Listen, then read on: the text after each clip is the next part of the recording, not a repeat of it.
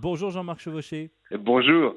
Merci d'être en ligne avec nous. Vous êtes, euh, on vous connaît désormais, le rédacteur en chef adjoint du Courrier Picard, et, et, vous nous apprenez ce matin que la région des Hauts-de-France a signé un partenariat avec l'un des 50 États des États-Unis, le Maryland.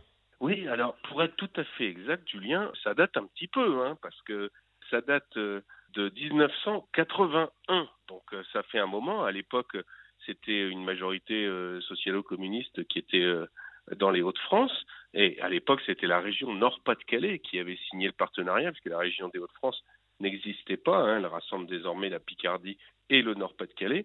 Et puis, c'était en sommeil. Depuis tant d'années, euh, le, le, le, partenariat était en sommeil et peu de choses se faisaient, pour ainsi dire, rien du tout, en fin de compte.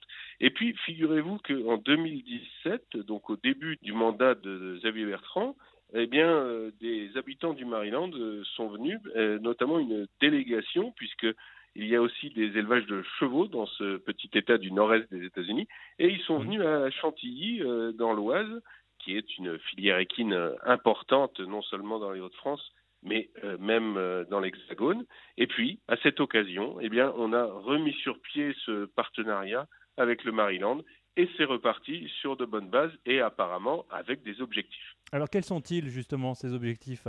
Ben, Écoutez, on s'est appuyé tout simplement, visiblement, sur les, les richesses de cet État de 6 millions d'habitants euh, des États-Unis. Et puis, eux, leur richesse, c'est évidemment le commerce, la cybersécurité, la biosanté. Donc voilà autant de domaines dans lesquels les Hauts-de-France et le Maryland vont engager un partenariat euh, important, évidemment toujours également euh, la filière équine, mais aussi une coopération euh, universitaire.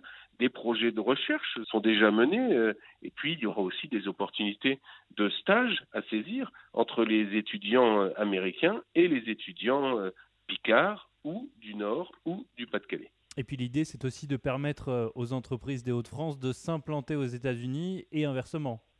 Alors ça, je dirais que c'est constant à chaque fois qu'on a un partenariat avec quelques régions du monde.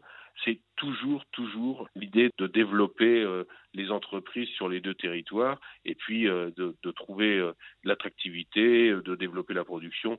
Ça, de toute façon, on, on est toujours, toujours sur, sur ces items-là. Mais là, en plus, on a quelque chose de très volontaire en ce qui concerne la cybersécurité ou la biosanté, où le Maryland est un État fort des États-Unis et les Hauts-de-France veulent se positionner là-dessus. Donc, ils ont saisi la balle au bois. Merci beaucoup Jean-Marc Chevauché de nous avoir euh, raconté cet article à lire donc aujourd'hui dans le Courrier Picard.